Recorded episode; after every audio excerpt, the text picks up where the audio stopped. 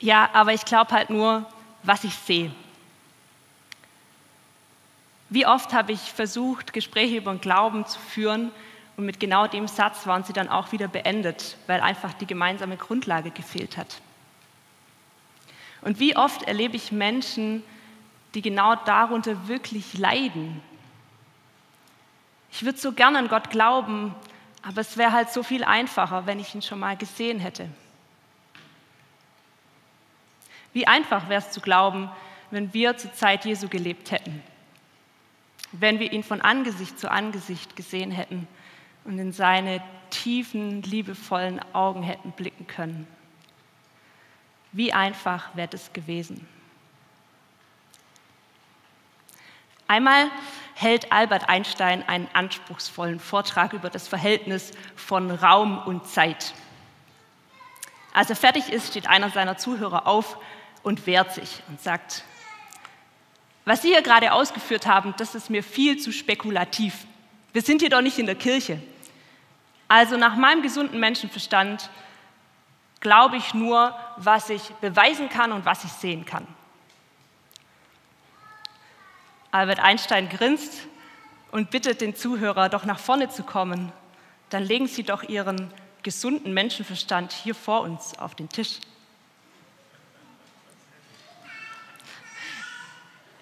Wie einfach wäre es, an Jesus zu glauben, wenn wir ihn gesehen hätten,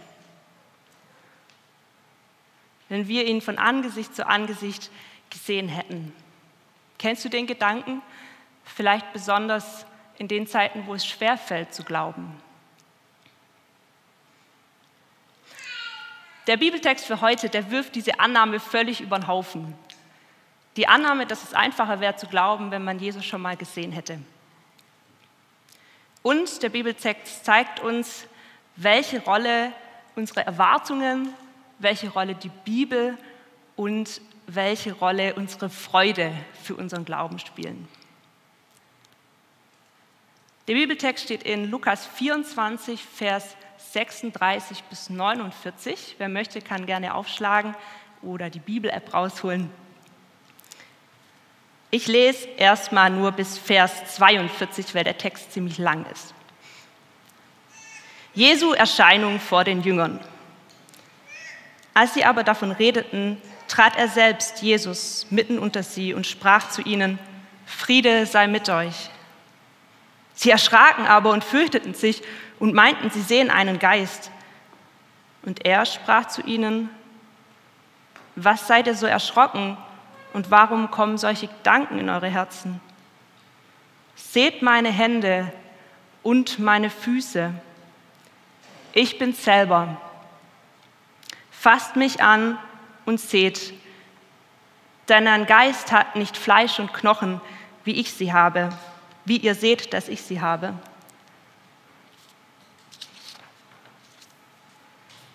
Und als er das gesagt hatte, zeigte er ihnen die Hände und Füße. Als sie aber noch nicht glaubten vor Freude und sich wunderten, sprach er zu ihnen, habt ihr etwas zu essen? Und sie legten ihm ein Stück gebratenen Fisch vor und er nahm's und aß vor ihnen. Es ist ein heißer Tag in Jerusalem. Die Jünger haben sich in einen kühlen Kellerraum zurückgezogen und es liegt schwere Trauer im Raum.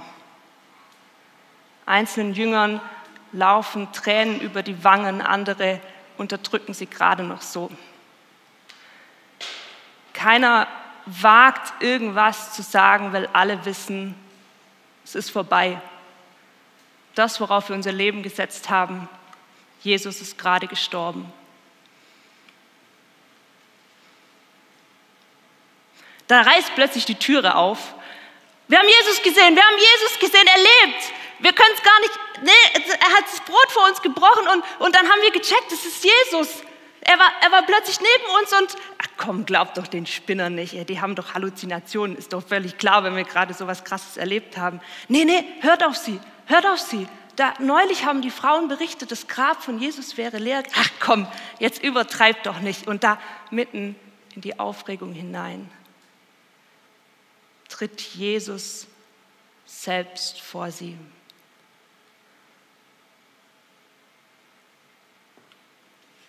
Ja klar, jetzt können wir an Jesus glauben. Jetzt haben wir ihn ja gesehen, denken die Jünger. Jetzt ist es ja einfach. Nein, die Geschichte geht anders weiter. Die Jünger erschrecken erstmal und sie haben Angst vor Jesus, weil sie denken, er ist ein Geist. Warum sehen die Jünger Jesus nicht, obwohl er direkt vor ihnen steht? Ich möchte einen kleinen Ausflug in die Psychologie mit euch machen, und zwar in die sogenannte Wahrnehmungspsychologie. Da geht es, wie der Name sagt, um die menschliche Wahrnehmung. Und das ist ein ganz großes und spannendes Thema für unsere Predigt, für unseren Predigtext heute ist eine Aussage der Wahrnehmungspsychologie ganz zentral. Unsere Erwartungen beeinflussen unsere Wahrnehmung.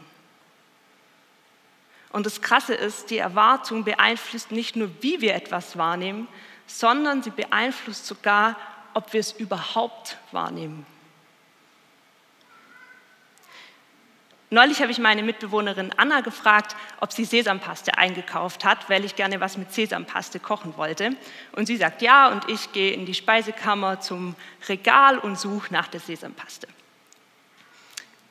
Erstmal finde ich keine Sesampaste, dann fange ich an, systematisch von oben nach unten durchzugucken, nach der Sesampaste zu suchen. Aber ich sehe keine Sesampaste. Das liegt aber nicht daran, dass keine Sesampaste im Regal ist. Warum sehe ich die Sesampaste nicht, wo sie direkt vor meiner Nase steht? Weil ich der Realität einen anderen Rahmen gesteckt habe, einen Rahmen, in der diese Sesampaste nicht vorkommt. Meine Erwartung an die Sesampaste war, dass sie in einer großen Tube aus Plastik ist und dass diese große Plastiktube einen roten Deckel hat. In dem Rahmen kommt natürlich diese Sesampaste nicht vor. Die richtige Erwartung offensichtlich an die Sesampaste wäre gewesen, sie ist in einem kleinen Glas und dieses Glas hat einen gelben Deckel. Hätte ich diesen Erwartungsrahmen an die Sesampaste gehabt, dann hätte ich sie mit Sicherheit gefunden.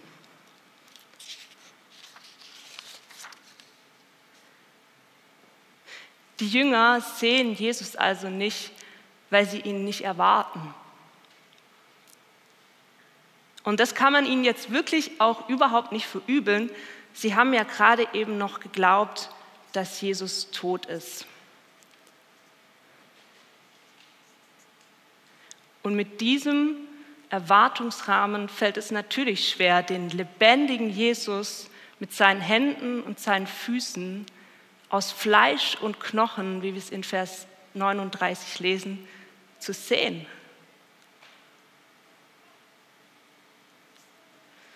Um Jesus sehen zu können, brauchen wir einen anderen Rahmen. Jesus lebt. Und diese Veränderung, dieses krasse Umdenken von Jesus ist tot zu Jesus lebt, das ist wirklich heftig. Das sprengt unser Denken komplett, weil das was ist, was nicht unserer alltäglichen Erfahrung entspricht. Ich habe noch nie erlebt, dass jemand, der gestorben ist, aus meinem Bekanntenkreis wieder auferstanden ist, dass er plötzlich wieder gelebt hat. Das kennen wir nicht, das kennt unser Gehirn nicht. Und deshalb sprengt es unser Denken komplett. Aber wie kommen wir dann von diesem Jesus ist Todrahmen zu diesem Jesus lebt Rahmen? Bei mir war es Anna, meine Mitbewohnerin.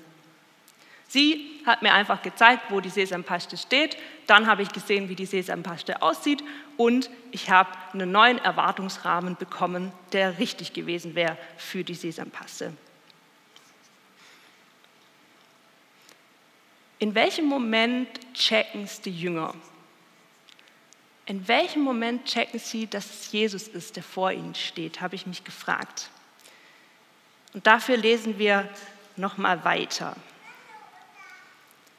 Er aber sprach zu ihnen, das sind meine Worte, die ich euch gesagt habe, als ich noch bei euch war. Es muss alles erfüllt werden, was von mir geschrieben steht im Gesetz des Mose, in den Propheten und in den Psalmen. Da öffnete er ihnen das Verständnis, sodass sie die Schrift verstanden und sprach zu ihnen, so steht's geschrieben, dass Christus leiden wird und auferstehen von den Toten am dritten Tage und dass gepredigt wird in seinem Namen Buße zur Vergebung der Sünden unter allen Völkern. Da öffnete er ihnen das Verständnis. Ich vermute, das ist der Moment, als die Jünger es checken. Der Bibeltext macht es nicht so ganz deutlich, aber ich glaube, das ist der Moment. Der Schlüssel ist die Schrift.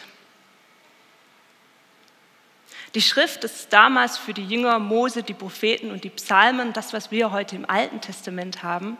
Wir heute haben noch das Neue Testament dazu und das ist voll davon, von Jesus, von dem, was er getan und gesagt hat. Heute können wir also sagen, die Bibel ist es. Die Bibel kann zu unserer Anna werden. Sie kann uns helfen, unseren Erwartungsrahmen zu verändern, je mehr wir darin lesen. Und dann kann sie zu einem Kleber für unser Jesus lebt Schild werden.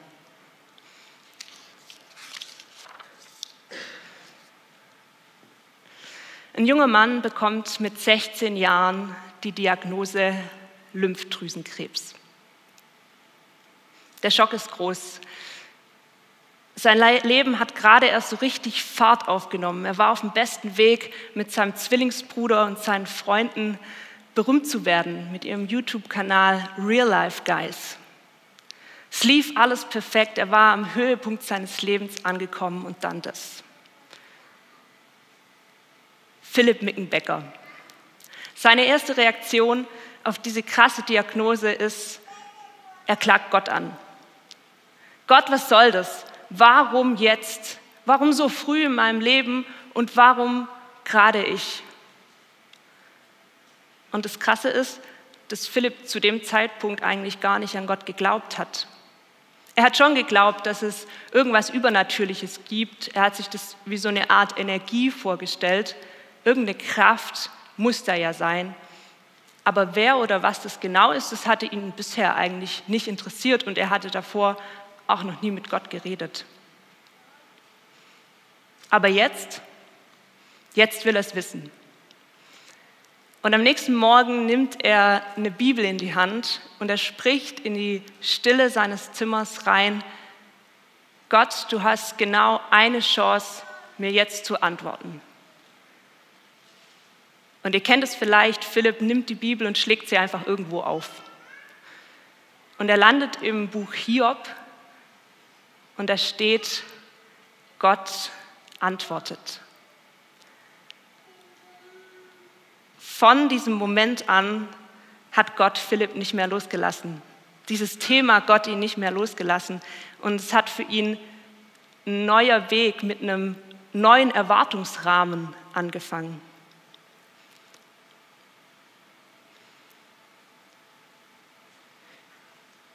Und welche Auswirkungen so ein neuer Erwartungsrahmen für ein Leben haben kann, das lesen wir in Philipp Mickenbeckers Biografie oder auch auf seinem YouTube-Kanal. Große Empfehlung, er hat ein Buch geschrieben über sein eigenes Leben, das heißt Meine Real-Life-Story und die Sache mit Gott. Da könnt ihr nachlesen, was dieser neue Rahmen alles mit ihm gemacht hat, was er für Erfahrungen gemacht hat. Und auch für unseren dritten Punkt ist Philipp ein lebendiges Beispiel für die Freude, er ist so überwältigt von den Dingen, die ihm mit seinem neuen Erwartungsrahmen, mit seinem Jesus-lebt-Rahmen passieren, dass ihm die Begeisterung so richtig ins Gesicht geschrieben ist. Trotz dieser kackbeschissenen Krankheit, die ihn immer wieder einholt und an der er letztes Jahr dann auch letztendlich gestorben ist, strahlt er vor Freude, wenn er von seinen Erlebnissen mit Gott erzählt. Man spürt so richtig, dass das raus muss. Ja, das kann nicht drin bleiben. Er muss das mit den Menschen um sich herum teilen. Er schreibt dieses Buch, er besucht Jugendgruppen, er hält Vorträge, er hat diesen YouTube-Kanal, macht sein Glauben und sein Leben auf Social Media öffentlich, weil das einfach raus muss, was er da erlebt mit Gott. Und ich glaube, diese Glaubensfreude ist ein weiterer Kleber für unseren Jesus-Lebt-Rahmen. Wir kommen zum letzten Abschnitt von unserem Bibeltext. Da sagt Jesus zu den Jüngern, seid dafür Zeugen. Wofür sollen wir Zeugen sein? Dafür, dass Christus gelitten hat und auferstanden ist von dem Toten am dritten Tage. Leute, wie krass ist es, dass Gott tot war und wieder lebendig geworden ist dass er nicht im Grab geblieben ist, sondern auferstanden ist. Wie krass ist dieses Ereignis in der Weltgeschichte? Wir haben einen lebendigen Gott, der über Tod und über dem ganzen Leid dieser Welt steht. Was für eine Lebenskraft ist da? Welche Geschichte in deinem Leben ist es, die davon zeugt, dass Jesus lebt? Mir hilft es immer total, wenn ich irgendeine Kleinigkeit mit Gott erlebt habe, wo ich mir ziemlich sicher bin, dass er es war, das jemand anderem zu erzählen, weil es dann nicht so ausgeklammert bleibt in diesem Gott und ich Rahmen, sondern weil es dann irgendwie Teil von meinem Leben wird. Und wenn ich anfange, das in Worte zu fassen, dann erinnere ich mich auch besser dran. Sonst vergesse ich es oft schnell wieder, dass ich echt was mit Gott erlebt habe. Und andersrum ist eigentlich noch krasser für mich, wenn mir jemand anders erzählt, was er mit Jesus erlebt hat, wo er vielleicht was gehört hat im Gebet oder so im Alltag plötzlich was war, wo er deutlich das Gefühl hatte, das war jetzt nicht ich, das kam irgendwie so von außen auf mich zu. Das wird zum Kleber für meinen Jesus-Lebtrahmen zeige ihn euch nochmal, und für den von anderen auch. Das ist ermutigend, weil wir eine Realität zu teilen haben. Und vielleicht ist es ja auch was für dich. Überlegt doch mal, ob ihr in eurer nächsten Kleingruppe euch einfach mal die Chance gebt, gegenseitig diese Jesus-Lebt-Geschichten zu erzählen. Oder vielleicht jetzt gleich nach dem Gottesdienst. Ihr kommt sicher mit irgendjemandem ins Gespräch. Vielleicht wäre es eine Idee, einfach mal drauf loszuerzählen. Weil ich glaube, der oder die andere freut sich ganz bestimmt darüber.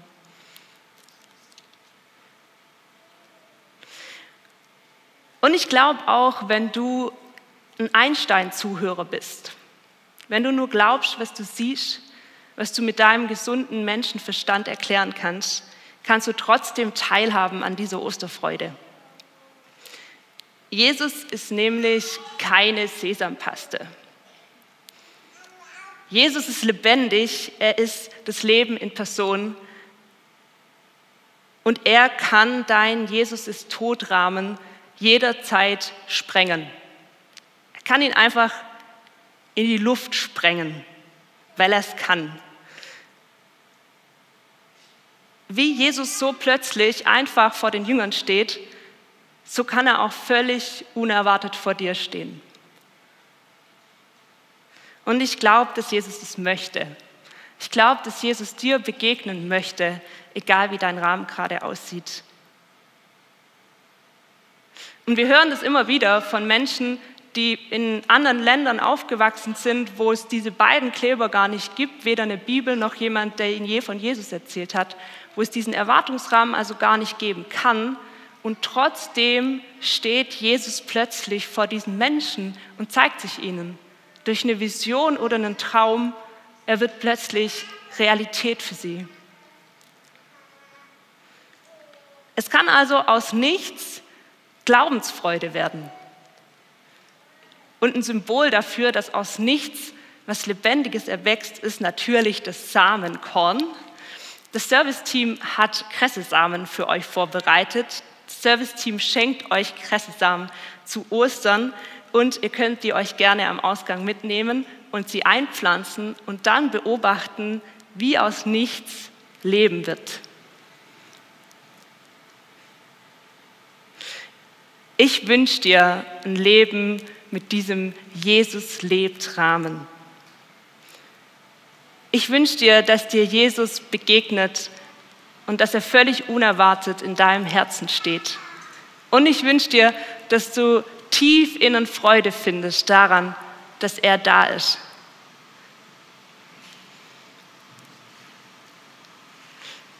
Helmut Thielicke, das ist ein Theologe aus dem 20. Jahrhundert, der hat zwei Weltkriege überlebt und er schreibt über ein Leben mit diesem Jesus lebt Rahmen folgendes.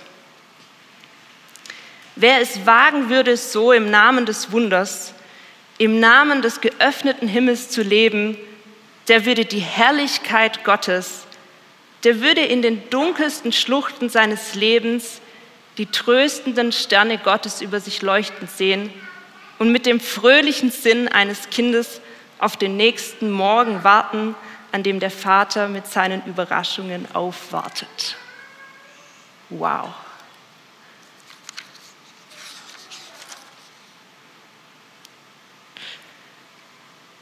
Erwarte Jesus.